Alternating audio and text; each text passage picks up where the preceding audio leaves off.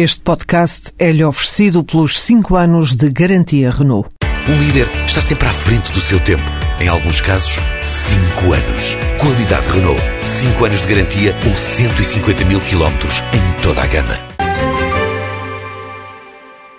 A Bolsa de Valores de Lisboa ontem voltou a dar um tombo, desta vez um tombo superior a 3,5%.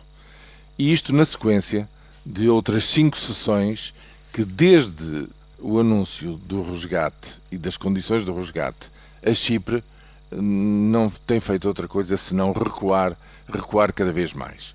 Eh, estamos bem próximos de uma quebra acumulada de, de quase 10%. Porquê? Bem, em primeiro lugar, porque no, o setor bancário volta a estar, digamos, sob os holofotes e sob a nervoseira dos investidores. É sabido que o, a operação cipriota se revelou um verdadeiro desastre para a confiança, enfim, na banca por essa Europa fora e também no nosso país. Porventura, com, com o exagero próprio destas, eh, eh, digamos, ondas psicológicas ehm, de comportamento dos investidores, mas é um facto que eh, voltou a instalar-se a dúvida, de, sobretudo depois daquela primeira versão do resgate a Chipre, que punha em causa os depósitos da totalidade dos depositantes em, em Chipre e sabe-se lá, enfim, lançou a dúvida se isso não poderia vir a acontecer por essa Europa fora, nomeadamente também no nosso país. Daí, digamos, as quebras sucessivas é, digamos, a sensação de incomodidade ou insegurança que vem de fora e à qual se junta a discussão de uma moção de censura que, à partida, se sabia que iria ser chumbada.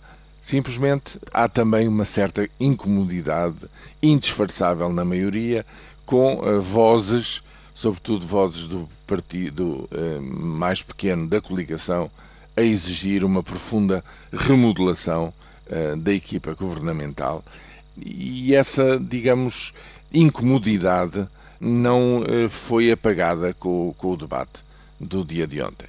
Aliás, no fim, há um, há um olhar severo do ministro Paulo Portas ao verificar, a, digamos, a lentidão e a relutância com o qual o, seu, o grupo parlamentar do seu partido eh, bateu palmas no fim e se levantou a aplaudir o chumbo da moção de censura do PS.